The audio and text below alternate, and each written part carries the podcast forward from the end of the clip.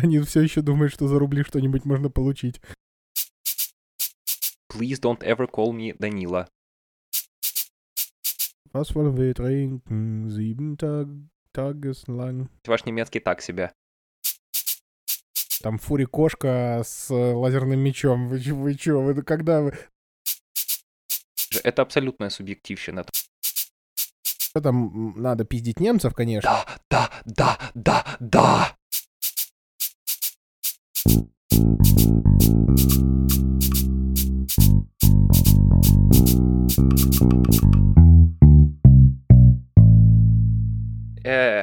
И мы в эфире друг перед другом. Перед этим мы совсем не настраивали ничего, мы просто созвонились, сказали друг другу привет и уже писались. Вот так это всегда и происходит. Да. И совершенно никак иначе.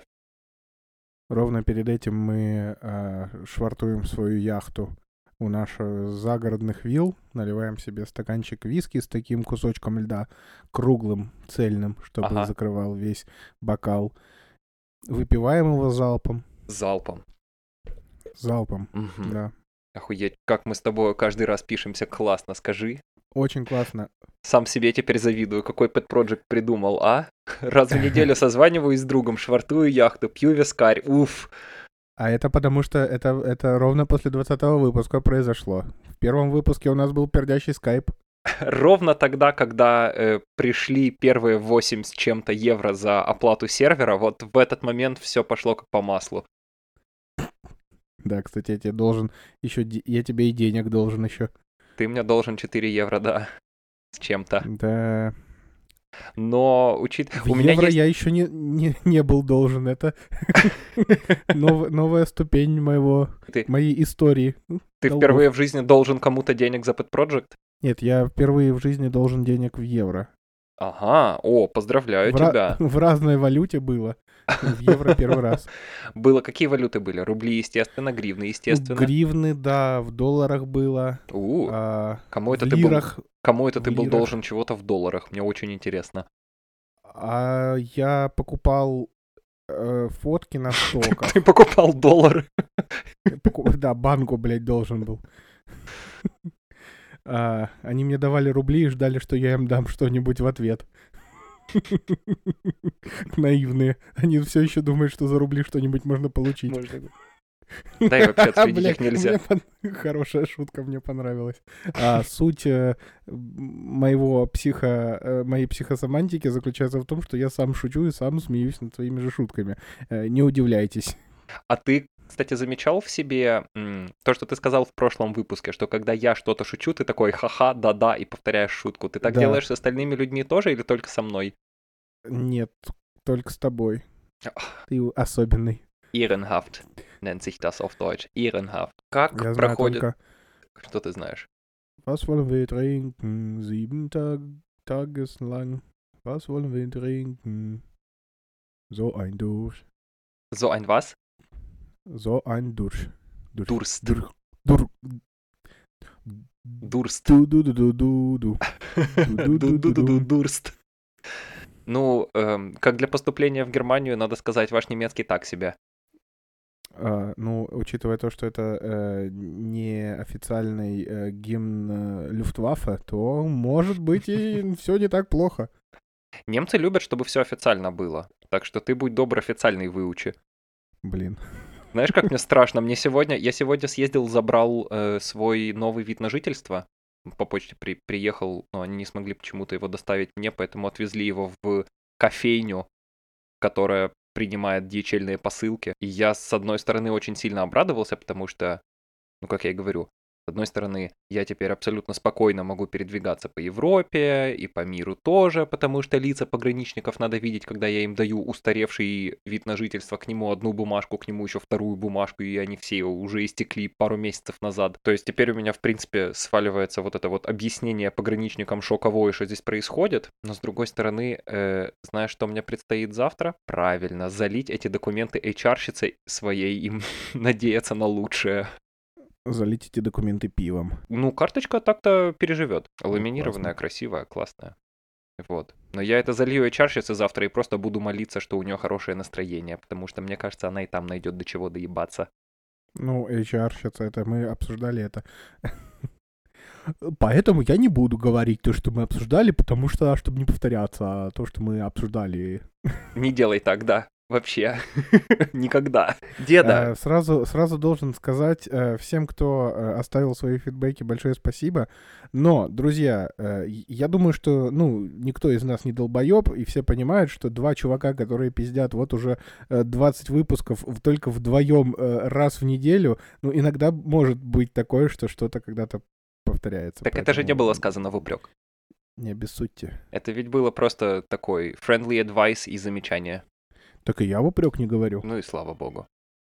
Просто в очередной раз э, нашел повод поблагодарить за то, что нас слушают. И никто, вот э, ты, сегодня ты добрый полицейский, а я злой полицейский. Никто, сука, не написал нам про очевидные и неочевидные вещи. Алло, привет. Будьте добры, пожалуйста. Как правило, знаешь, э, я, э, ну, не очевидно, очевидно, я э, два года, ну, не планируя, все равно мне приходилось работать с аудиторией, и вот корреляция, которую, э, которая вышла. Если ты что-то просишь специально делать, никто нахрен не сделает это, только если ты, типа, не скажешь, что если ты это сделаешь, в конце ты получишь. Что-нибудь. Денег. Ну, денег это в лучшем случае. Тогда я сам буду только это и делать. Там, сам что задаю себе, сам и, буду делать. Открою ИП и буду сам себе платить. А, не, ну просто, когда э, внезапно какая-то штука происходит, и люди что-то делают, то оно стихийно. А когда ты такой, вот что я придумал, вот давайте сделаем так, пожалуйста, сделайте там типа что-то, N какое-нибудь. И хрен кто что делает. Потому А, что не, не знаю почему, кстати. Ты же у нас СММщик. Я не знаю, А, я просто Потому это... что, ну просто, типа, если какая-то задача стоит э, чуть-чуть более сложная, чем просто жмякнуть лайк, э, то это зависит от целевой аудитории, типа, насколько, э, ну, типа, если более молодая аудитория, то там же ра- рассеянное внимание, э, почему, собственно, и произ- произошли сторис, почему, Конечно. собственно, произошел ТикТок, э, что, типа, если что-то э, больше пяти секунд не задерживает твое внимание, все, это нахрен, это больше никогда не существует. Поэтому если что-нибудь требует того, чтобы сесть, подумать, придумать, Хрен с ним подумать, придумать, запомнить написать. просто вообще, что пять секунд назад было что-то упрошено. И ты такой, да ну его нахер, кто-нибудь другой это сделает. И каждый думает так. Дамы и господа, two old men yell at the cloud. Ам, Да. У я- меня есть пара э, историй, которые э, я могу рассказать, но перед этим я просто жажду того, чтобы ты э, объяснил мне одну штуку. Попробуем, давай. Я, А, уф, боюсь. Сегодня, сегодня мы с Данькой а, обсуждали, во-первых, предыстория. Э, Мне очень нравится необычный, непостный дизайн всего. Святая правда. А, И в автомобилестроении я замечаю такую тенденцию, которая мне не нравится сейчас. Все машины выглядят практически, ну, все более-менее премиального класса выглядят более-менее одинаково классно и прекрасно. Вот это мне не нравится, Так, потому что это то же самое, что произошло с дизайном телефонов а в вот свое время. cannot agree more. Все то, что ты сейчас говоришь, просто вот высек себе, высек бы себе на руке. Типа, раньше, помните, помните то время, помните Звездные войны, я помню Звездные войны. Это если вдруг кто смотрит South Park, надеюсь, вы отсылку поняли. А если А вдруг если кто нет? действительно смотрит Звездные войны, знаете, что Звездные э, войны стали аниме. Танут аниме. О, да, о, о, я недавно прочитал эту новость. О, как же я орал. У меня А, это, сколько- это, как ни странно, сподвигл нет меня, наверное, посмотреть Звездные войны, потому что прям вот в форме аниме я бы их посмотрел. И причем, знаешь, что я подумал, что это достаточно элегантный ход, э, если подумать про это не так, как будто просто Дисней хочет еще и сегмент э, Азии захватить, просто чтобы срубить бабла, что на самом деле так и есть. Конечно. Но при этом хорошо, что они дают шанс многим э, студиям сделать анимацию, потому что сейчас очень мало, если не считать «Смерть, любовь и роботы» и э, аниматрицу, если помнишь, когда-то такая Мгм. была, Да-да. то таких вот э, э, более-менее знаменитых всемирно эм, сборников анимации от разных людей, их-то и не так уж и много, если вообще их нету. А тут Мгм. просто у аниматоров э, появился шанс показать себя. Показать Show всем аниме. them- Show them what you got. Я скину в шоу-ноуты, если найду. и- Нет, нужно будет найти обязательно, чтобы тебе в первую очередь показать. Я видел, кто-то сделал табличку в Excel маленькую такую с тремя колонками, э, которые назывались «Любовь, смерть, роботы», а строчки были эпизоды, соответственно, вот этого вот анимационного сериала эм, второго сезона. И они там отмечали крестиками каждую серию, типа, есть ли там любовь, есть ли там смерть, есть ли там роботы. Очень, Да, очень, ништяк. блядь, красиво. Мне так почему-то это понравилось. Кстати, второй сезон «Любви, смерти и роботов» э, был настолько для меня разочаровывавш- разочаровывающим, чем... Вот насколько был первый охуенным. Э, с- согласен с тобой, но каждый в них находит все свое, поэтому... Естественно, поэтому я говорю, Да. что персонально для меня он замечательный в своем, э, в своих сегментах, но я Зимы Блу там не было. Убедился, в том, что э, мне срочно надо э, ехать отучиться нормально, срочно надо открывать студию 2D анимации, срочно, срочно, немедленно прямо уже как-то двигать ее, чтобы она не сдохла окончательно. Потому что э, насколько сейчас эта 3D-анимация э, процветает и приносит бабок, вот настолько 2D-анимация умирает, потому что во втором сезоне вообще практически не было 2D-анимации. А был, была одна серия с очень ленивой, если честно, анимацией. Очень, очень красивой, но очень ленивой. Там, где про китов. Да-да-да. да? Да, да-да-да. Вот. И, и- а в первом сезоне там что не... э, Ну, че- через раз и все сок. Вернемся к аниме Звездных войнов. На, на несколько ступенек уже ушагали по темам. Сейчас я быстренько про Звездные войны. Что иронично, э, что э, изначально Джордж Лукас э, вдохновлялся сценографически работами Акиры Курасавы, и таким Ага. образом он дал, он таким, ну, учитывая, что сейчас не Лукас, конечно, там ведет дела, а, но тем не менее, что э, Дисней с серией, которая вдохновлялась работами Акиры Курасавы, отдает такую небольшую дань э, стране, которая, э, в которой Акира Курасава и работал. В Мгм. общем, такая интересная э, параллель произошла.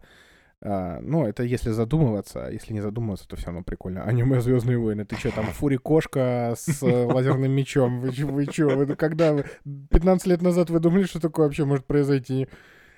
Интересно, кто из нас 15, м- 15 лет назад о чем-то думал?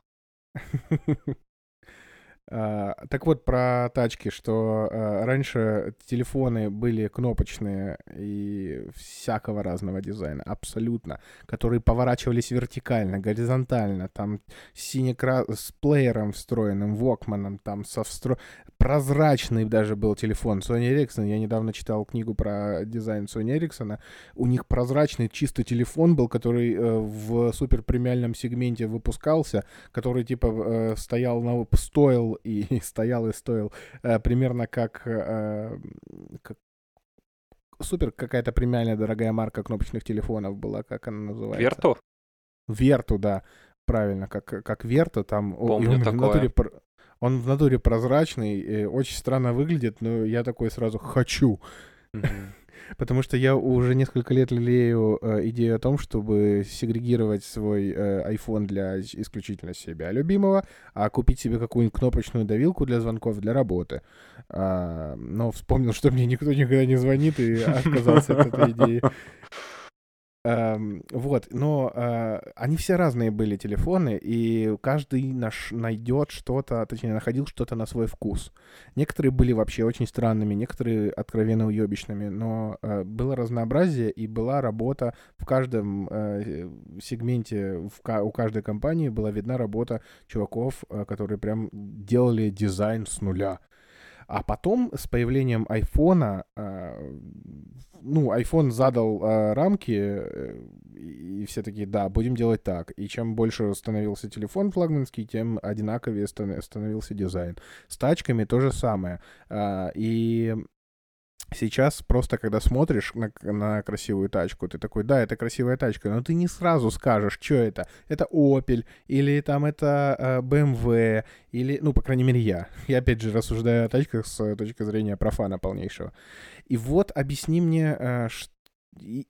такую штуку. Сегодня мы беседовали с Данилом о том, нравится... Деда, ли... у меня просьба, я перебью тебя прямо здесь, пожалуйста. В прямом эфире тебя еще попрошу. Please don't ever call me Данила. Не люблю свое полное имя, кошмар как сильно. Хорошо, мы сегодня с этим пидором э, обсуждали, вот. э, опять же, его предпочтения, и каждый раз, когда я ему пишу, типа, нравится ли тебе такая машина, он такой, да бля, ты что, с ума сошел, что ли? как вообще? А, а я не понимаю, потому что все, что я ему скидываю, я такой, кажется, это красивая машина, кажется, это прикольная машина. Ну, потому что я с точки зрения исключительно внешности, а э, господин Билык э, говорит э, комплексно про все. Э, так вот, сегодня у библиотеки стоял очень приятного э, цвета ну, естественно, я забыл, как это называется. Крайслер ПТ Крузер. Да, да, да. Крайслер ПТ Крузер. И я очень, мне очень нравится, потому что эм, он выглядит так же необычно, как встретить на парковке Мини Купер среди одинаково серо-белых э, разных тачек. И вот э, не сказал бы, что он прям очень интересно, классно, э, сасно, как жук, например, выглядит. Ну, то есть такой вот э, old style fashion дизайн но все равно необычные. Вот эта вот необычность подкупает меня всегда. То есть неординарность и, своего рода смелость в век вот этих вот хай-тек дизайна, э, он, конечно, э, заставляет обратить на себя внимание. Вот, и я э, спросил э, тебя, ну, ты помнишь, да, что полдня назад произошло, я надеюсь? Как тебе? И ты Еще такой, да говно, конечно. Мне не нравится, как он выглядит. Вот это вот американский old style стиль. И вообще это не в тему. Типа топлива много жрет, но я не знаю, сколько он жрет. Может, ну, скорее всего, да, так и есть. Типа ретро-стайлинг американских машин в начале столетия. Я вот не понимаю, вот тебе очень нравится жук, да? А он-то тоже выглядит достаточно ретро. А в чем разница? Мне очень нравится, мне очень нравится оригинальный жук. Мне не нравится последний современный жук. Я нахожу его, ну, как будто бы дизайнеры сели все вместе в круг, поплакались друг другу, что очень сильно скучают по старым временам, и такие, очень-очень надо сделать, как было, мы не можем, we can't move on, нам надо сделать, как было. И потом вот они это все нарисовали, а потом они открыли методичку, в которой прописаны все европейские и американские правила по безопасности автомобиля, экономичности автомобиля, аэродинамичности автомобилей. Э, и вот этому всему, и они внезапно поняли, что вот то, что они здесь нарисовали, и то, что у них получается из старого жука, надо в объеме, увели... вернее, в масштабе увеличить в полтора, там, 1,6 раза, и вот получился вроде как старый жук, но при этом он типа какой-то очень большой, намного менее пропорциональный и, главное, намного менее милый. Um, вот, поэтому мне очень нравится оригинальный Битл. Я обожаю его историю. Это типа очень любопытно, как Гитлер-мобиль, как автомобиль, который был придуман Гитлером, стал иконой хиппи-движения. Вообще, типа две совершенно несопоставимые вместе вещи. Эм, этот автомобиль в себе сопоставил. Современный жук мне не нравится. Ну ладно. Хорошо. Ну и таким образом э, тихонечко переходим к теме... А какой вопрос у тебя был-то, деда? В чем разница твоего восприятия современного э, Крайслера, вот этого дизайна, э, и который тебе не нравится, типа э, ретро-дизайн, с восприятием жука, который тебе нравится? Но так как ты сказал, что дизайн нового жука тебе тоже не нравится, как бы вопрос отпал сам собой. Э, не, э, PT Cruiser, опять же, это абсолютная субъективщина. То есть мы-то с тобой обсуждаем машины с точки зрения того, как они выглядят, и мне нравится Пятикрузер за то, что он, э, ну, он, он действительно не выглядит скучно. Ну, то есть это вообще не скучный автомобиль. Ам, условный какой-нибудь его европейский аналог э, Fiat Panda, например, ам, выглядит куда более скучно и неинтересно. Но мне просто не нравится Пятикрузер. Вот я на него смотрю, он не вызывает во мне никаких положительных эмоций. Я смотрю, я такой... «М, э, Почему? Ты вроде низкий, но вроде высокий. И вот эти прищуренные фары спереди. И просто две вертикально посаженных фары сзади. И ты... Мне просто грустно на него смотреть. Меня еще очень позабавило, что э, в США э, этот автомобиль э, отнесен в разряд грузовиков. Да, знаешь из-за чего? Очень, э, я читал что-то с- из-за того, что он жрет э, много Много топлива. топлива. Да, Именно. да. Его, его, да, его поставили в разряд грузовиков из-за его fuel consumption. Это типа американский автопром in a nutshell просто. Я сейчас ответил како- э, на вопрос по поводу тачек. У меня ощущение такое приятное, как будто я что экзамен какой-нибудь сдал. Просто как в школе. Как Повторяй я за мной. учил- Я учил, сейчас читал, вот поэтому. Я тебе, кстати, должен буду не забыть скинуть, и в шоу-ноуты, естественно, тоже скину замечательнейший видос про о том, как Volvo видит дизайн своих автомобилей в будущем. И там их главный дизайнер представляет э, концепты э, будущего, ну, вернее, один единственный концепт электрического автомобиля, который они там собираются производить, по-моему, до 2030 года. Вот только у Volvo в маркетинговых видосах на Ютубе и вообще как бы, ну, в отношениях с публикой э, фигурирует главный дизайнер. Не маркетолог, не инженер, не какой-нибудь там аккаунтент, а вот типа главный дизайнер. Он такой, вот, короче, смотрите, вот это будет, потому что так и вот так. И вот это еще будет, потому что это дань традициям, при этом при всем это современно, при этом при всем это практично и функционально. Вот так будем делать. Все равно получилась полная хуйня, потому что все современные автомобили движутся, блядь, к этим ебучим маленьким кроссоверам или не маленьким кроссоверам. Так ты мне скидывал, да, его, я посмотрел. А, точно. А, я- Вот. Да, ну закончи, я потом раска- э, поделюсь своим впечатлением. То, то есть, как обычно, перед получился абсолютно великолепным, очень красивым, очень элегантным, э, скандинавским. Задница мне тоже нравится, но здесь просто, ну, дайте мне полюбить Volvo. Я просто люблю, как они выглядят. Я могу понять, почему кому-то не нравятся там жопы Volvo. А, Но, но все остальное, это же просто кошмар и ужас. Салон, Вот, конечно, полуквадратная- какая-то, там вышла. Причем, Салон, причем, да. причем, э, если будете смотреть это видео, э, поиграйте в игру, э, наливай, выпивайте по шоту чего-то крепко алкогольного каждый раз, когда э, главный дизайнер э, будет произносить словосочетание э, «скандинавская комната». Точно. Когда там за три минуты можно нахуячиться в усмерть просто. Чувак как будто просто р- рассказал быстрее, чем предполагал все фичи, и такой типа, а еще внутри мы как будто вы в скандинавской комнате, а скандинавская комната выглядит как наш автомобиль внутри, а скандинавская комната она что, удобная и там ничего лишнего, вот так же и у нас, как в скандинавской комнате. Я такой думаю, да, мужик, мы поняли. бля. Скандинавская комната, все круто, да, типа, все по Хилге. Еще свечей туда давай зажги, там лампочек и плед постели. Точно будет скандинавская комната. И открой внутри салона э, э, баночку сюрстрёминга. И он такой, да, это скандинавская комната. Да, Так да. и есть. Э, Мне очень понравилось э, самое клевое, от чего я прям такой, да, это, это прикольная идея. Это то, что они показывали э, части дизайна, то есть они сначала, э, как будто все собиралось в одном, как будто это какая-то моделька. Э, Да, э, да, да, И да, детальки да. держались на такой пластиковой раме, когда, ну, вы покупаете модель машины и должны э, отщипнуть вот эти вот пластиковые деталечки от рамы и начать склеивать. Вот там точно так же, как будто и так оно плавненько, все и красиво. Я потому что это очень элегантный ход. Да, да, да, очень красиво. Я как раз хотел это сказать. Это прям... м. Вот, э, понимаешь, это то, за что я так люблю Volvo. Они одни из немногих автопроизводителей, которые делают вот так. Мгм. Вот с таким вниманием к дизайну, с таким вниманием к качеству материалов, с таким вниманием. Volvo, например, вот все говорят, ну ладно, не все, короче, многие говорят, что Volvo стоит очень много, потому что Volvo реально дорогущие тачки. Ам, какой-нибудь сравнительный по размерам, ну вот типа автомобиль такого же класса, как какой-нибудь Volvo от Mercedes, Audi или BMW будет реально стоить дешевле. Хотя казалось бы.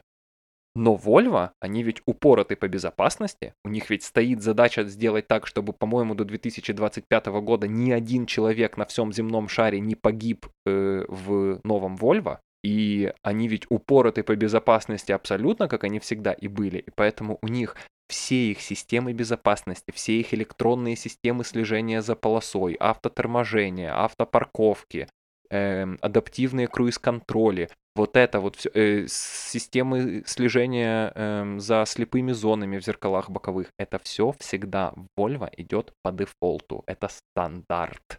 Просто вот ты приходишь в автосалон и говоришь, дайте мне самую дешевую Volvo, какая у вас есть. В самой дешевой Volvo, какая у них там есть, вот это все уже будет. Тебе это то есть, если в других автомобилях это опция, которую ты можешь накинуть сверху, то Volvo тебе такой опции не дает. Она просто тебе говорит, братан, ты купишь автомобиль, который мы не разрешаем разгонять больше 180 или 185, не помню. Вот просто забудь. И вся вот эта вот электронщина, отвечающая за безопасность, как и все подушки безопасности, как и все э, маленькие такие подушечки в ремнях, вот эти вот все системы активной и пассивной безопасности в Volvo будут по дефолту. Поэтому они, в принципе, как бы их базовая версия всегда дороже. И ты потом уже доплачиваешь там какие-нибудь 100 евро за рейлинги на крыше и так дальше и тому подобное. Мгм. Вот. Но все равно постная ж хуйня получилась. Срань полнейшая, да. Э, Но э, И нам в этом мире жить. Но, э, знаете, это видео, вы забудьте то, что в конце получится полнейшая срань, потому что это видео достойно того, чтобы посмотреть... Вот последний кадр, условно, когда он говорит, вот, смотрите, это, блядь, закрывайте видео на этом. Но процесс того, как он это показывает, вот это достойно внимания. То есть вы просто э, держите в голове то, что да, в конечном итоге он покажет говно, но то, как, он, э, как это реализовано, вот в этом и прикол дизайна. Даже если тебе надо рассказать про кусок говна, лежащего у тебя в руке дымящегося, ты должен сделать так красиво презентацию, что всем мало того, что купить захочется, так еще и сожрать его. И, и заплатить деньги за это. Вот это, по-моему, отличная работа, и я прям восхищаюсь теми дизайнерами, которые э, так филигранно могут э, это делать. В конце рассказать так, что ты сейчас как будто ману небесную увидишь. Потом они такие, ну, получилось вот так. Но зато до- вот это ощущение, как ожидание того, что сейчас будет что-то роскошное, это, это хорошая работа, значит. Было бы круче, если бы в конце действительно получилось что-то хорошее, но это, это уже совсем Да. э, высший пилотаж. Volvo, Volvo V90 я больше не получу.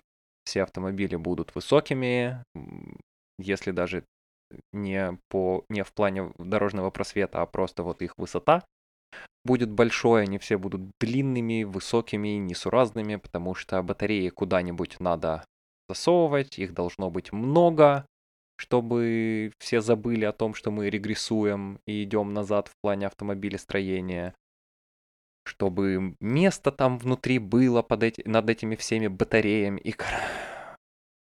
Makes me sad. Недавно сидел и прям оплакивал опять в очередной раз современный автопром. Как ты правильно сказал, блядь, грустно, они все одинаковые. Так вот, мы уже 15 минут э, базарим про машины, и это отличный повод перейти к 15 минутам э, твоих про машины, но которые ты запланировал. Я, да, у меня получились настолько великолепные автомобильные выходные, потому что я как раз-таки на выходных поездил на трех тачках, э, на двух из них уже в какой-то там бесчисленный раз, э, на одной из них впервые, совсем чуть-чуть, к сожалению, но есть как есть и будет еще. И это как раз-таки три тачки, которых вот и, they don't do the cars like these anymore. Их нет и, не, и, и почти больше не будет. Причем две из них хорошо из конца 80-х. Одна из них была представлена в 2018 году. Но вот эта тачка, которая с 2018 года, она действительно, она сделана по таким заветам и по таким канонам автомобилестроения, которые сейчас очень мало кто принимает во внимание из автопроизводителей. И никто в главу угла не ставит те приоритеты, которые были поставлены при создании той тачки. Я даже не знаю, с чего я начну. Э... Да какая нахуй разница? Я тебе скидывал фотки всех.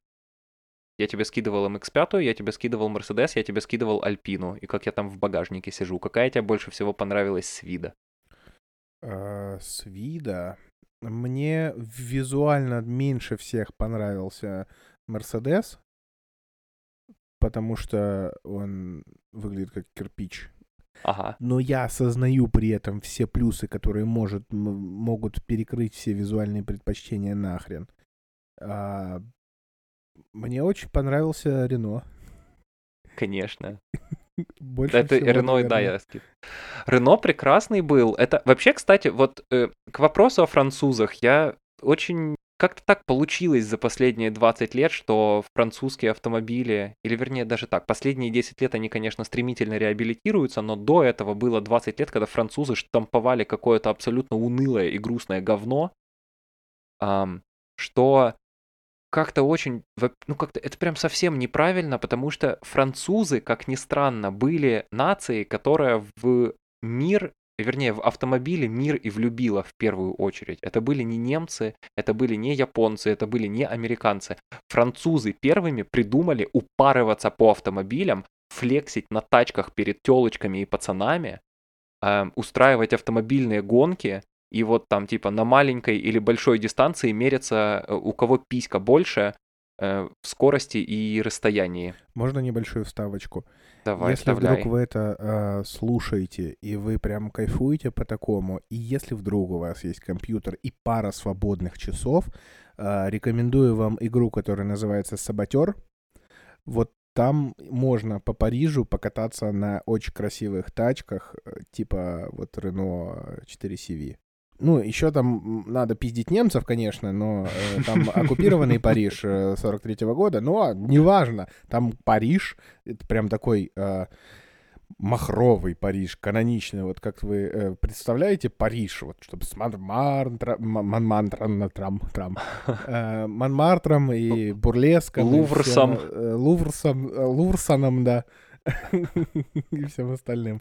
Э, Мягкой французской булкой. Вот так вот. Еще ездить под э, приятный э, шансон на красивых тачках. Поиграйте в О, они Саботер. туда, они туда Михаила Круга включили, красавчики. Интересно, он получает Вот роялти? Я, я сам хотел пошутить на эту те- тему. Ты видел, но- кстати, э, новость про топ-10 аниме-предательств, где сын Михаила Круга получил э, звание лейтенанта Нет.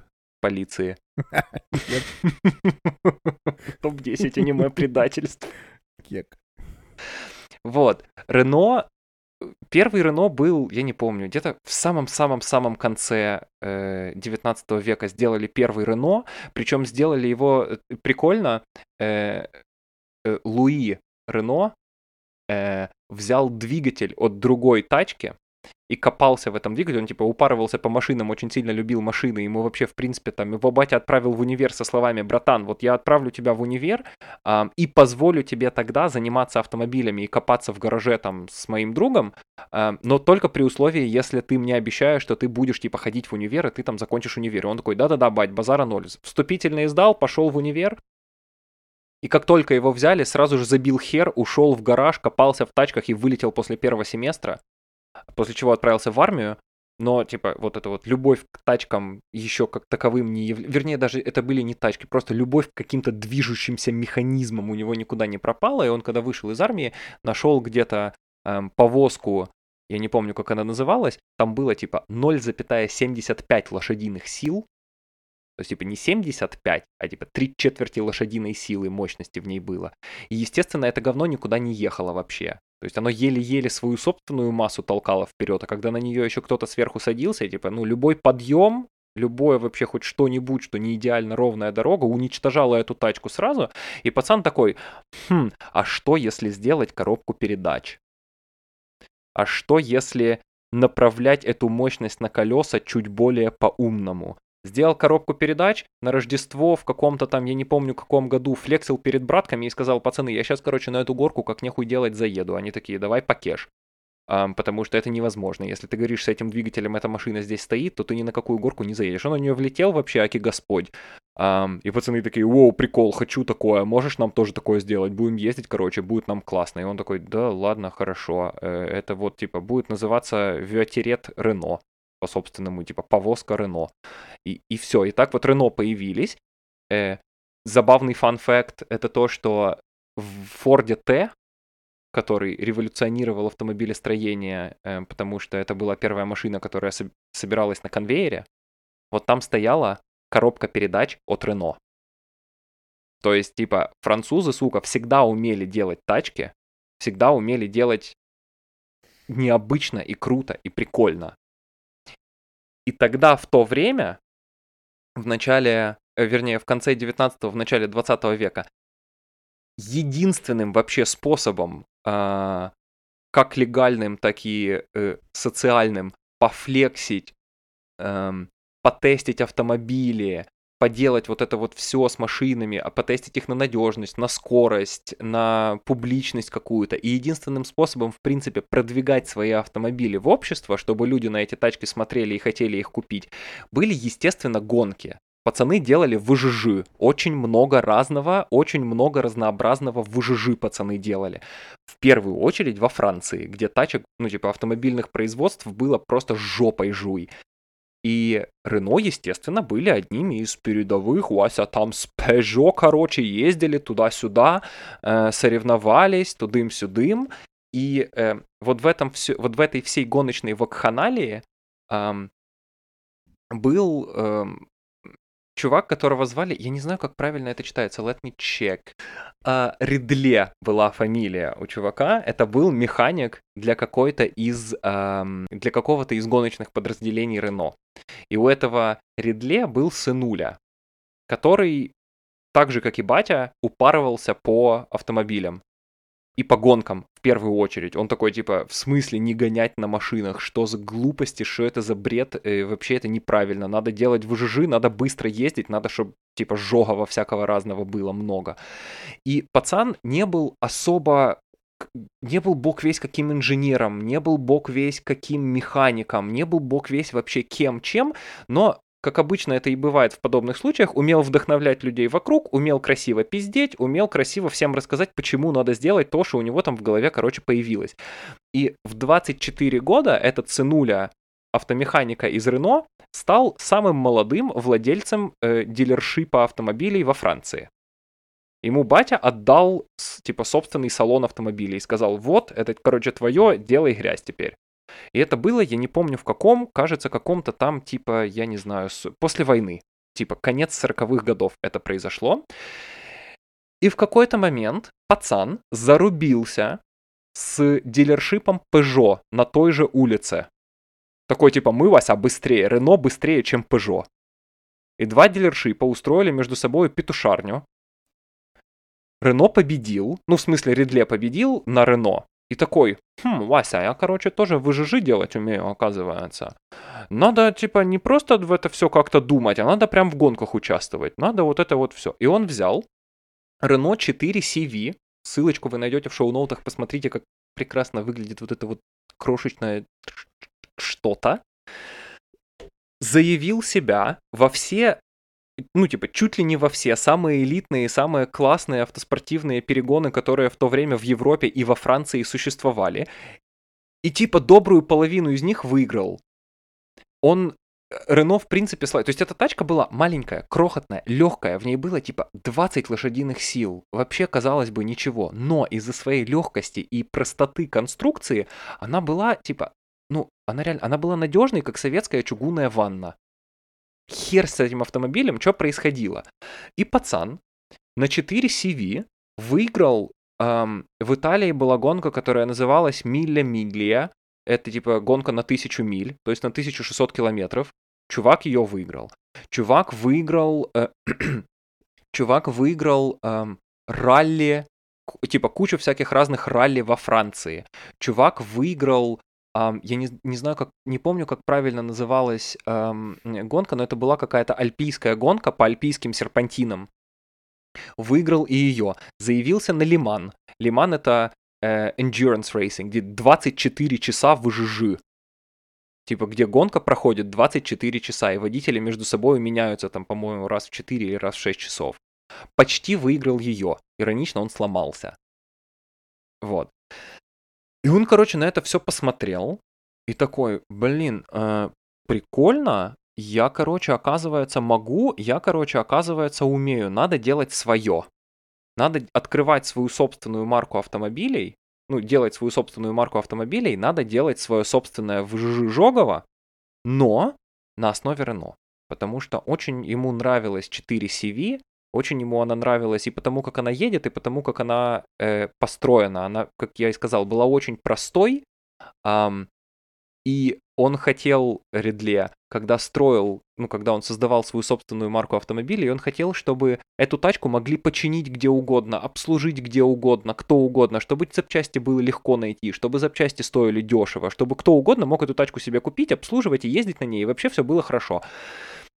И вот упоровшись по альпийским серпантинам, он такой типа, делаем тачку, 50 какой-то там, я не помню, по-моему, пятый год, назвал свою марку автомобилей Альпин, в честь как раз-таки Альп э, и альпийских серпантинов.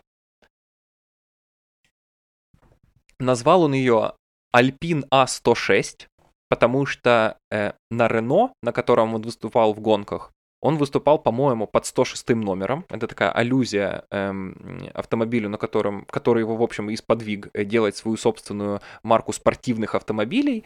Эм, построил это все на базе 4 CV и такой, типа, а, и еще так красиво было, они когда выкатывали эту автомобиль, вот когда он, типа, сделал свою первую модель, он ее выпустил сразу, вернее, он ее показал на публику в трех цветах в синем, в белом и в красном. Такой типа Вася, вот, мы Россия. тут французы, мы тут, короче...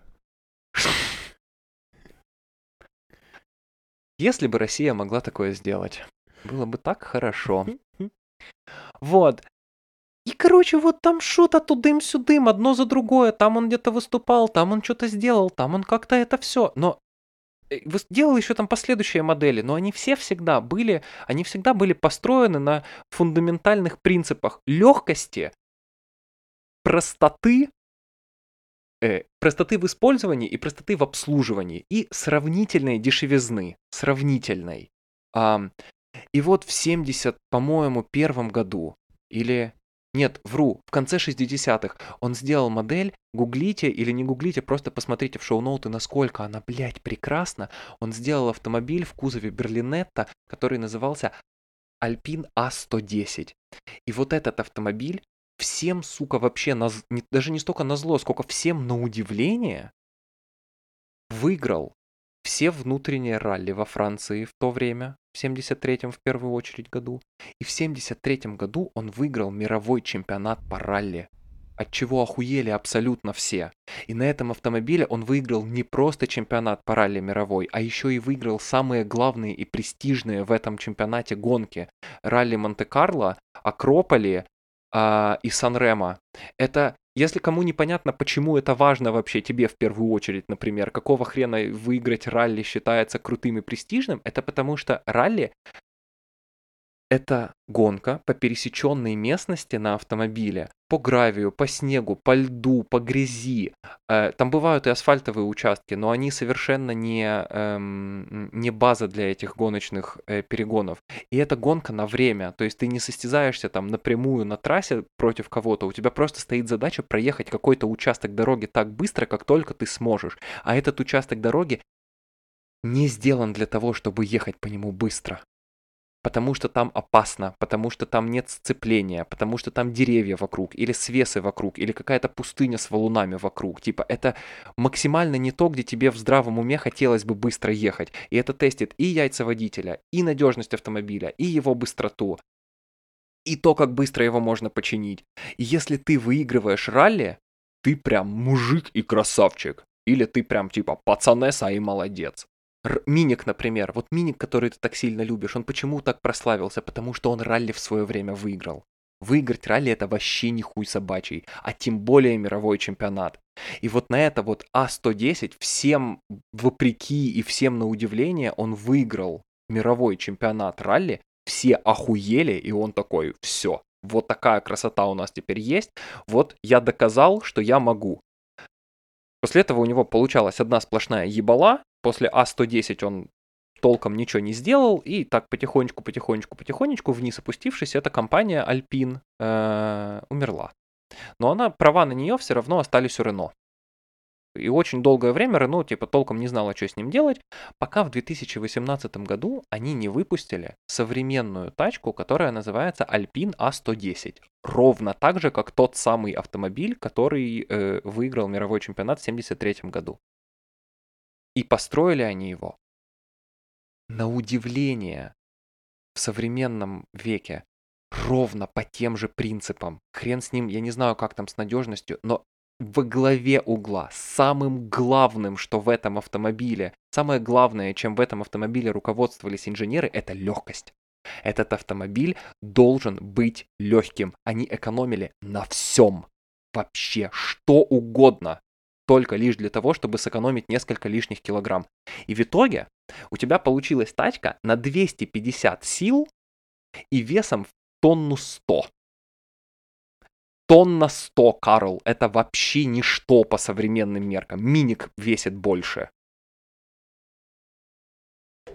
Маленький мотор, маленькие колеса. Это автомобиль мечта всех зеленых современных, потому что он маленький, он легкий, он э, очень экономично обходится с ресурсами, из которых он сделан. У него маленькие колеса, ему не нужно много мощности, соответственно, у тебя и выхлопы понижаются, соответственно, ему не нужен полный привод, ему он может обойтись и задним приводом. Это все, вот это вот в угоду легкости в итоге делает автомобиль чем-то совершенно уникальным из всего того, что производит сейчас, он вообще ни на что не похож. Он крохотный, он легкий, он маленький, он классный, и у него еще и мотор посередине. А мотор посередине значит, что у него развесовка классная и центр тяжести внизу. А это, вот представьте себе, что вы берете лестницу какую-нибудь, длинную такую стремянку, и вы хотите ее повернуть вокруг самого себя. Вот чем она тяжелее, тем тяжелее вам это будет э, делать. А если вы еще, например, повесите две банки краски с двух краев, будет прям совсем неприятно будет прям совсем тяжело. И вот так происходит, например, там условно с двигателем, который стоит спереди. Когда ты поворачиваешь автомобиль, у тебя вот это вот, типа, есть банка краски спереди, у тебя есть какой-то какой вес, который тебе мешает поворачивать. А тут вы взяли эти две банки краски на стремянке и поместили их по центру, там, где вы держите там, там, где вы держите стремянку. Поворачивать ее будет намного проще. Намного. И вот ровно то же самое происходит с этим автомобилем. У него двигатель посередине, у него маленькие колесики, у него очень круто сделанная подвеска, потому что она позволяет автомобилю стоять на дороге всем четырем колесам абсолютно все время. Очень тяжело на этом автомобиле сделать что-то такое, чтобы у него как-нибудь э, чтобы, чтобы он как-нибудь передал, сейчас не знаю, как это объяснить так, чтобы было понятно. Ам, похуй, это вырежем. Очень сложно сделать автомобиль, э, э, э, э, очень сложно заставить этот автомобиль потерять сцепление с дорогой, что делается очень легко с половиной современного автопрома, потому что он тяжелый и неуклюжий. И это такой глоток свежего воздуха. Это так круто было. Мало того, что это, этот автомобиль выглядит восхитительно, и мы с Сеней, когда в потоке ехали, Сеня, спасибо тебе огромное. На нас смотрели вообще все. Ну он реально, он быстро разгоняется не за счет очень мощного мотора, а за счет легкости. Он классно входит в поворот не за счет какой-нибудь там супер-мега, блядь, продуманной, обдуманной подвески и полного привода, который там компьютерами, короче, каждые э, 10 миллисекунд, 800 тысяч раз компьютер анализирует сцепление с дорогой каждого колеса и направляет там вот мощность сюда, на переднее левое, на заднее правое, так-то, так-то. Тут он чуть-чуть что-то притормаживает. Это то, что происходит в половине современных спортивных автомобилей. Нет, вообще тупо old-fashioned, легко, просто и чтобы много не весело. как я кайфанул! И еще и мне повезло, что мы были в австрийских, ну, в, в почти австрийских серпантинах. Мы были на Альпине, автомобиле, который был назван в честь как раз-таки этих самых дорог. Где-то у Сени есть видос, за который у него, в принципе, могли бы не просто отобрать права, но и посадить в тюрьму. Но это совершенно besides the point. Я так кайфанул на выходных. Мне так жё... мне так люто понравилось водить этот, водить этот легенький, маленький, классненький автомобиль, пусть и совсем недолго. Мне так его будет не хватать. И мне так это не хватает этого в современном автопроме. Оно все становится все более сложным, все более таким, знаешь, complicated, um, настроенным друг на друга, одно поверх другого, тяжелее, мощнее, еще больше мощности, еще... Нет, вообще. Кило тонн на 100 на 250 сил. Это очень много. И это очень круто. И вот по такому же принципу эм, была построена в свое время вторая тачка, на которой я ездил. Сеня, привет тебе второй раз. Мы с Гаусом пару раз побесоебили на выходных на твоей Миате. Ребзе, Mazda MX-5. Вообще вам ничего о ней знать не надо, кроме того, что это по факту японские «Жигули» из 89 -го года, построенные по точно тому же принципу, чтобы вообще любой механик дядя Вася с помощью бутылки водки, банки соленых огурцов и какой-нибудь э, оторванной от дерева палки мог этот автомобиль починить. Опять же, никакой мощности там толком нет. Там 115 сил было, дай бог, вот когда, это, когда этот автомобиль был только сделан что не бог весь как много. Весит она 950 килограмм, она даже тонны не весит. И рецепт очень простой. Э, как Кларксон говорил. Engine at the front, drive at the rear, and a big smiling piece of meat in the middle. Особенно, когда ты скидываешь крышу. Настолько приятно было кататься на авто... в лишний раз, в сотый раз уже, наверное, ездить на машине, который очень простой, он очень механический. Там даже АБС нет. Самой простой системы безопасности, которая не дает колесам блокироваться, когда ты резко нажимаешь на педаль тормоза. Там даже этого нет. Там есть ровно ноль электронщины, плюс-минус. Там никакой лютой мощности нет. Там нет никаких лютых э, огромных колес, которые там держат сцепление с дорогой невероятно. Нет. Вообще ничего, просто скинутая крыша. Мало мощности, но достаточно для того, чтобы кайфовать от этой, от этой машины даже на скорости в 20 км в час.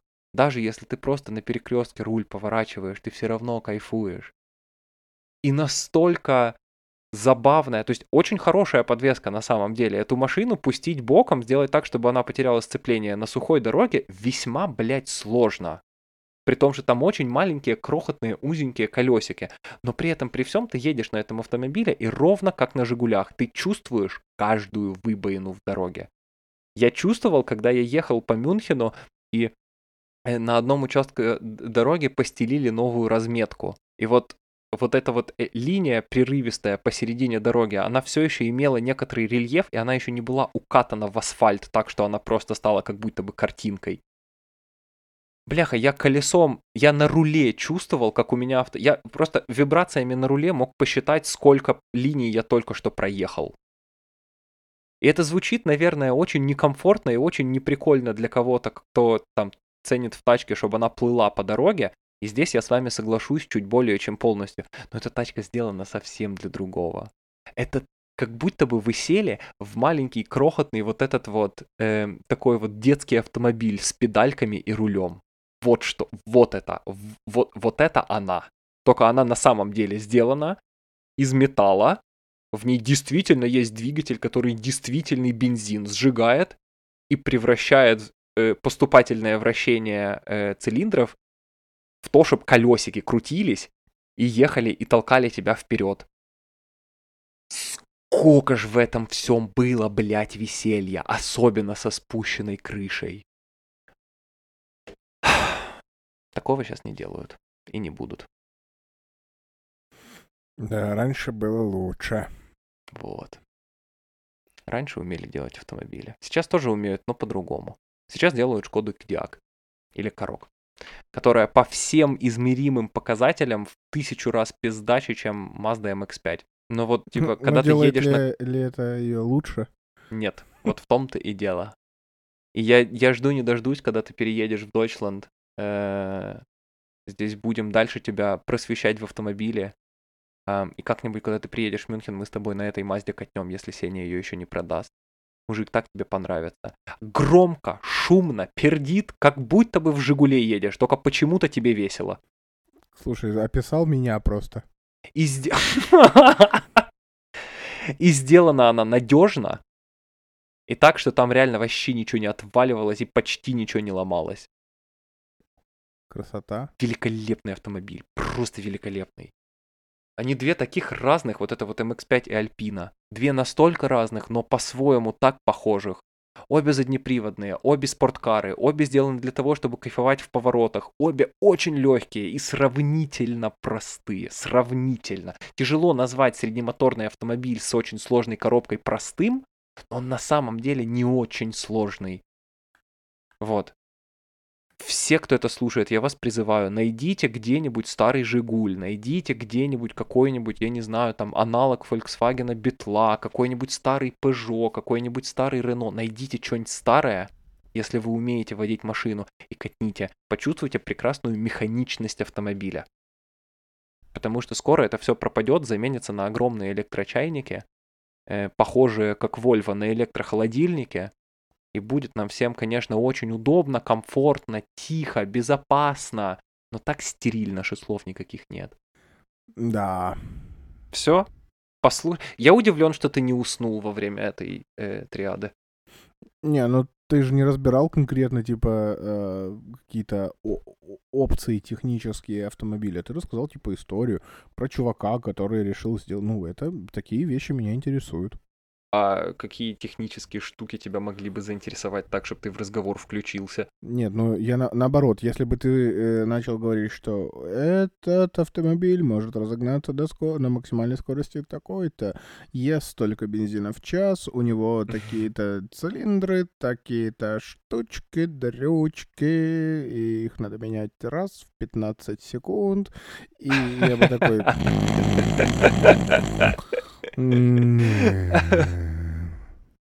Вот, а так у тебя получилось очень, получился очень любопытный экскурс.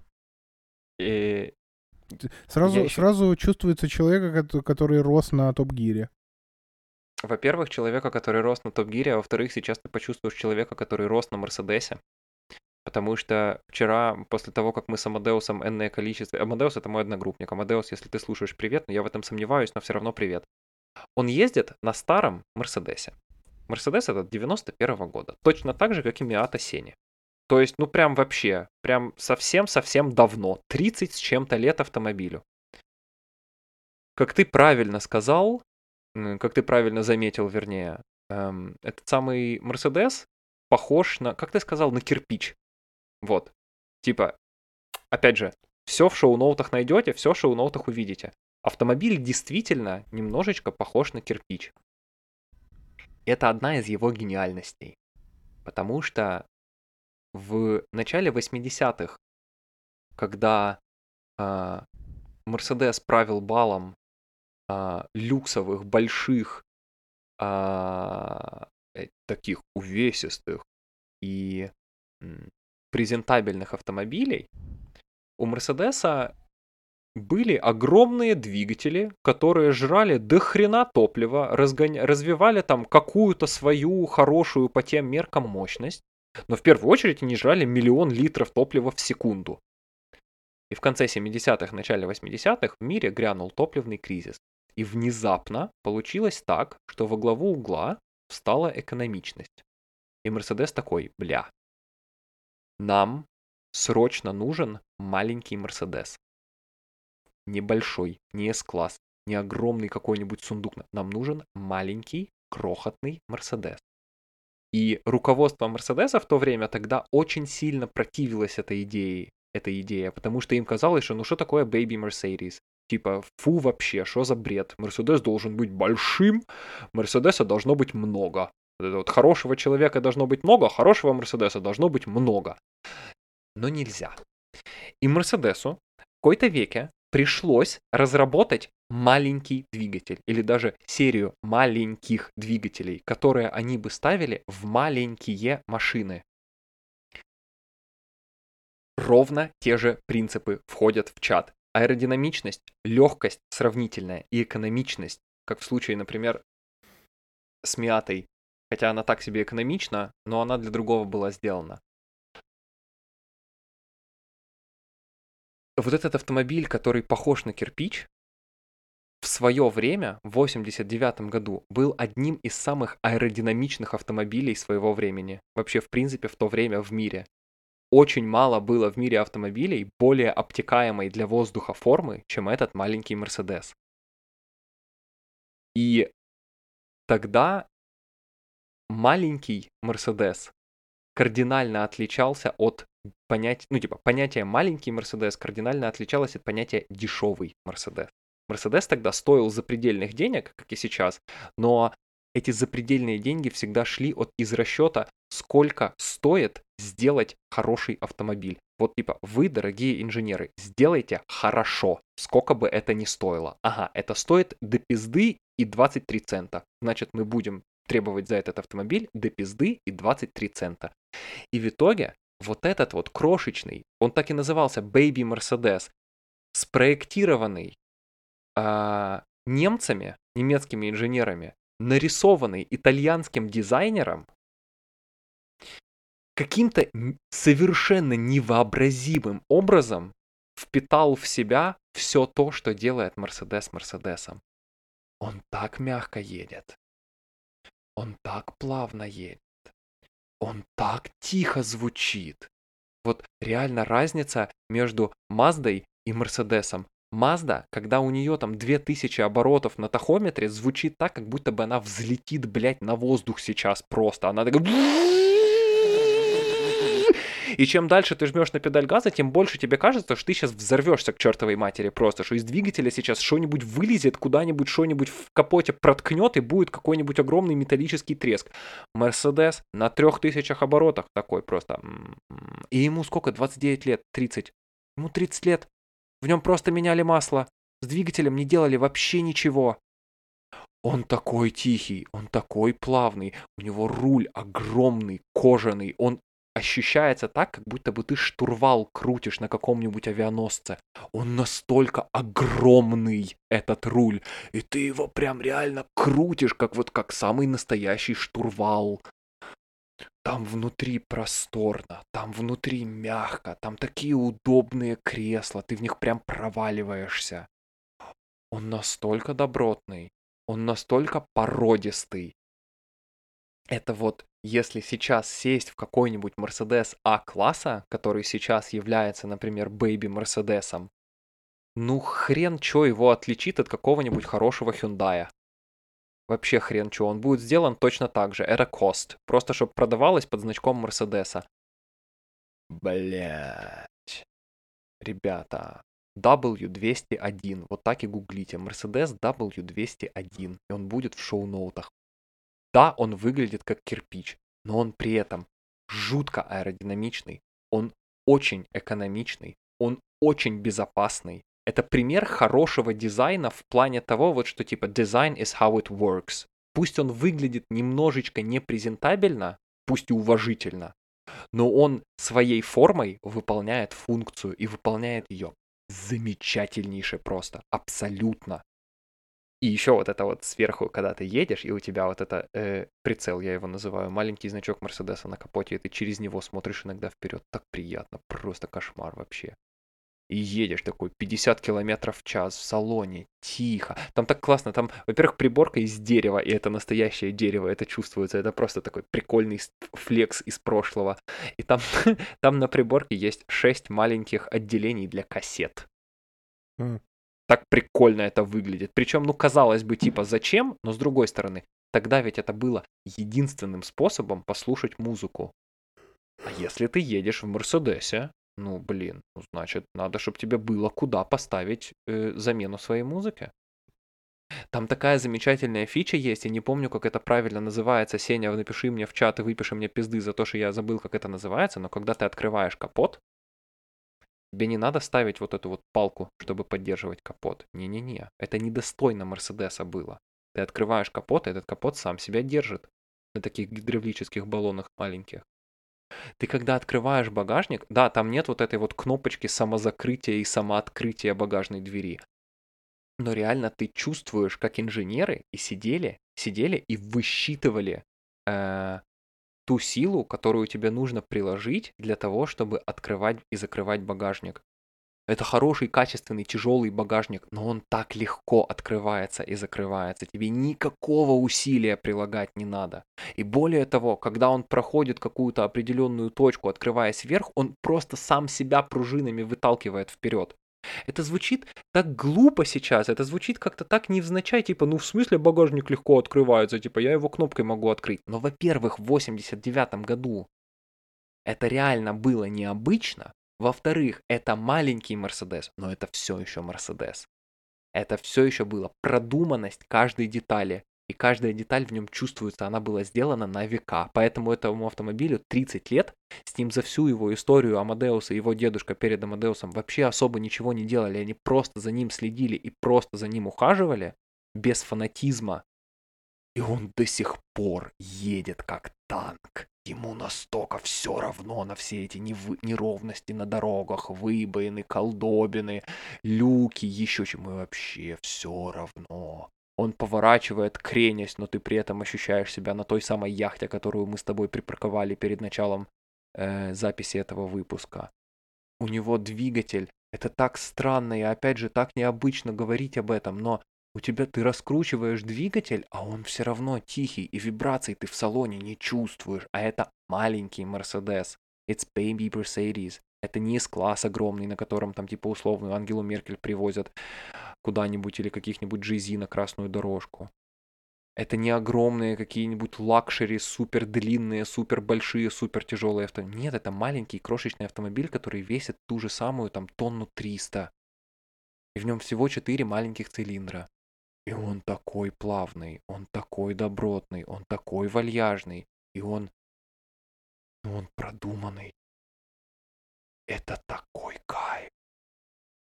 Просто. Вот как вот как с виниловыми проигрывателями. Ты, смотришь, и ты такой прям вот я могу увидеть, как работает музыка. Я могу увидеть, как я слушаю музыку. Вот ровно то же самое с этими тачками.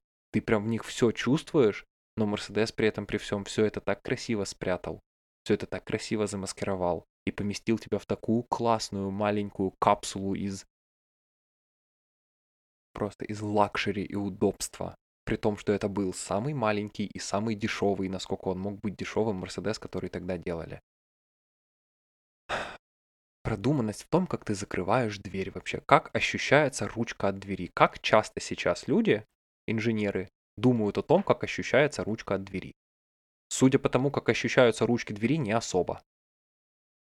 А вот этот вот маленький ход пружинки, когда ты дергаешь ручку, все равно он добротный, он качественный, он такой прям, он не дешевый.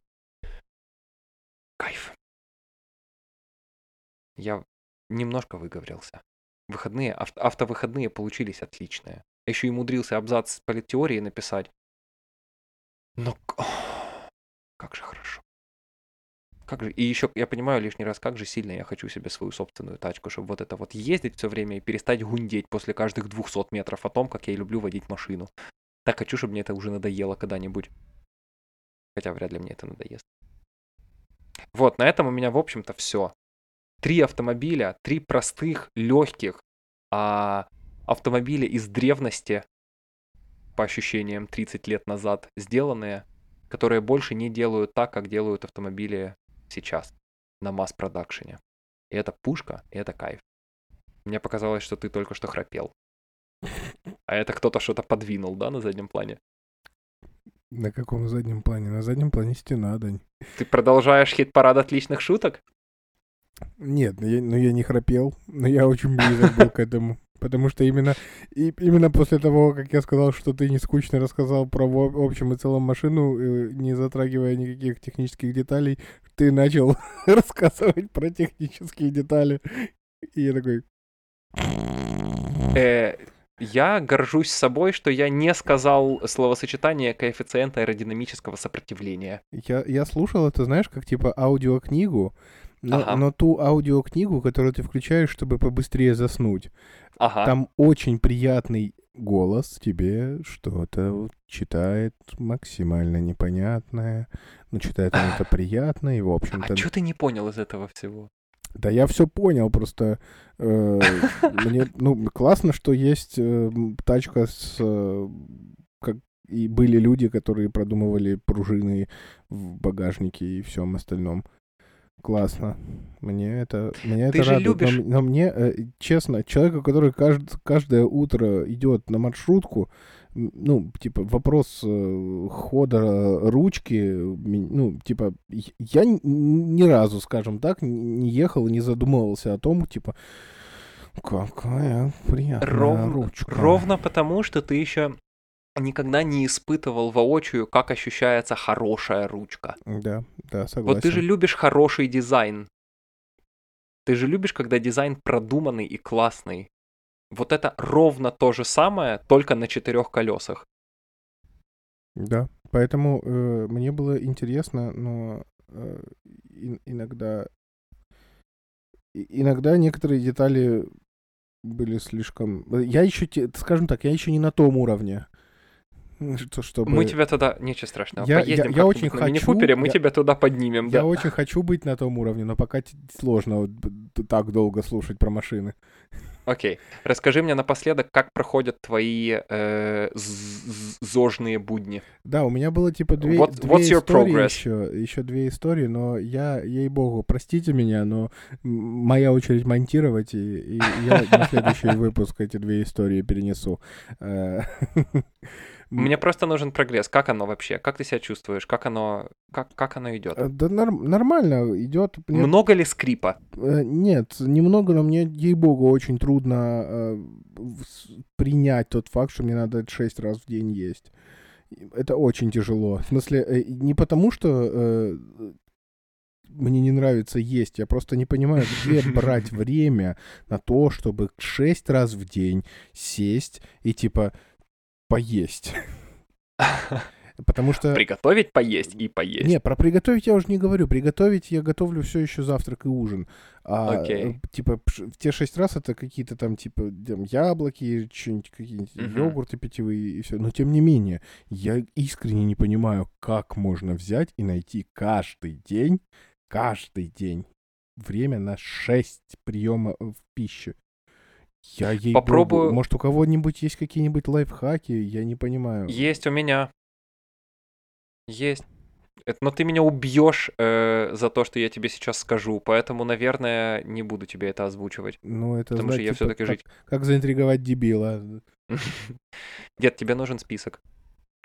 Все, до свидания, пока. Тебе нужен список. Вот и список все. чего? Того, что ты туда поместишь. А, спасибо. Того, что поможет тебе организовать эти самые приемы пищи. Я не говорю конкретно, что ты, э, конкретно, что ты будешь есть. Что угодно туда может пойти. Например, ты понимаешь, что тебе нужно 6 раз в день питаться, но если ты будешь питаться 6 раз в день, 7 дней в неделю одним и тем же, например, или даже чередуя это там по одному приему пищи, одно, другое, тебе же, тебе же это надоест, просто пиздец, ты же, блядь, и на еду смотреть не сможешь. За исключением перловки, конечно же. Да, я вчера и ужинал, Тебе нужен и завтракал. Тебе нужен условно банальный список из 20 айтемов еды, которые ты бы с радостью употреблял в пищу. 20 э, э, этих самых, 20 айтемов еды — это уже еды на 3 дня. Да, это э, у меня И когда есть- ты приходишь, у меня когда ты приходишь, например, в супермаркет, ты уже знаешь, от чего отталкиваться. Более того, спустя какое-то время ты уже начинаешь понимать, что тебе из этого всего надоело, на что ты вот ты смотришь на это, и ты такой, ага, яблоки я покупал на этой неделе 18 с половиной раз, не могу больше, блядь, видеть яблоки, сука». Проблема в том, что в в 20 айтемов э, входят те вещи, если я буду их покупать и хавать, которые вообще не, не, не помогут мне э, придерживаться диеты. Потому что ну не я м- и до диеты, в общем-то, не, не, не- мой, мой рацион был не, не очень разнообразный. Но э, есть штука, вот есть перловка, я могу жрать ее каждый день сколько угодно. И есть, типа, например, макароны с сыром. Я могу их... которых тебе, наверное, да, нельзя. мне ни макарон нельзя, ни сыра, блядь, нельзя. Ну, то есть, я- и, и мне надо понять, что мне можно, а остались, типа, вот этот горизонт других продуктов, которые я Ага. особо никогда не обращал на них внимания. Ага. И мне надо просто разобраться, что из этого, как, потому что Ага. питьевые йогурты я начал пить. Тебе их надо... Я, я вообще раньше особо, ну, блядь, питьевые йогурты, чего, блин? Ну, я- это не было частью моей жизни, сейчас начинается. Но, И вот, но пока что И тебе я надо хочу... с этим разобраться. Да, я, но я, And хочу, you need a place for these things to stay. я просто хочу Всё. пока что, э, чтобы начинать э, хотеть разбираться, мне надо дойти до точки, когда мне надое... на- на- надо- надоедят, когда я устану от яблок, но пока что этого не случилось, потому что... А тебе можно мед? э, можно, но чуть-чуть. А А, творог можно? Творог можно, но я его не люблю. Типа, мне пол- половина из того списка, что э, мне дали для диеты номер 8, я на дух не переношу просто. Типа, Мгм, кефир, мгм, творог. мгм. Я такой, ну, блядь, нет, яблоки. Туда еще можно, блядь, холодец, и все, можно вообще жрать переставать с этим списком. Вот, поэтому э, я пока что на стадии яблок, но у меня стадия такая, что раньше, если просто было яблоко и яблоко, то сейчас разное яблоко. Есть типа Гранни Смит сорт, зеленый кисленький. Есть там э, красный твердый сорт, есть красный мягкий сорт, есть желтый сорт послаще. поки- Ну, типа, я пока перепробоваю сорта теперь яблок, раз мне можно яблоки, Потом я, мне, я устану от яблока и такой, типа, так, что мне еще можно? Оре- ну, орехи. Орехи. Фундук, миндаль, грецкий, такой, секой. Ну, короче, э, пока, пока нормально, просто мне надо э, смириться с тем, что надо... Мне больше жалко времени, на самом деле, если честно. Э, Мне надо смириться в то, с тем, что мне надо 6 раз в день выделить э, время на пожрать. А раньше я... Сколько раз в зале был? Э, на прошлой неделе 4. Ну, два в тренажерке, два в бассейне. Красота. Красавчик. Уважаю. И Keep it up. По-хорошему я хочу придерживаться вот такого графика, но не всегда получается, потому что у меня же еще на работе график плавающий. Мгм. И сложно придерживаться четкого расписания и графика, когда он у тебя вот такой вот волнистый.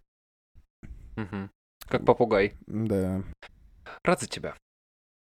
Поддерживай это говно и держись изо всех сил, сколько можешь. А, еще, еще я очень э, горд собой, потому что вот в субботу мы ездили э, встречаться с Алиной подругой, они там брали себе пиво, всякого вина, а я такой, «М, минералочка.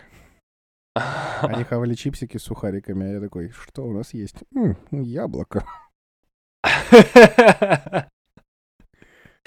И джин с тоником, да. И арбуз с водкой, да, я такой, И ну это же фрукт, это же, это же ягода, это же вроде, ну, обманешь вселенную, обманешь мир. Ой-ой-ой. А, Вот расскажу дела. тебе в следующий раз, или не в следующий раз, но в какой-нибудь из следующих разов расскажу тебе про грандиозный проект, который я затеял, который я давным-давным-давным-давным-давным-давным-давно хотел осуществить. Составить список абсолютно всего, чем владею. Ой, как Шелдон Купер. И я стал на шаг ближе к этому всему, потому что я начал потихоньку составлять список всего, чем владею, потому что скоро мне грядет переезд, и у меня в голове нарисовалась огромная такая, очень красивая, очень элегантная система для того, как мне переезжать, как мне все паковать, как мне понять, что мне нужно, что мне не нужно, от чего мне нужно избавиться, что нужно выбросить, что продать, чем обзавестись. И да, передаю привет своему собственному OCD. Э, Есть вероятность, что через несколько месяцев у меня появится полный список абсолютно всего, что у меня есть. Чему я несказанно рад. Но это будет в следующих сериях. А пока я тебя целую, обнимаю, очень сильно люблю и надеюсь, что у тебя будет хорошая неделя. Осталась одна неделя до того, как я уеду в Киев. да, обнимаю тебя. Все, целую, обнимаю, пока.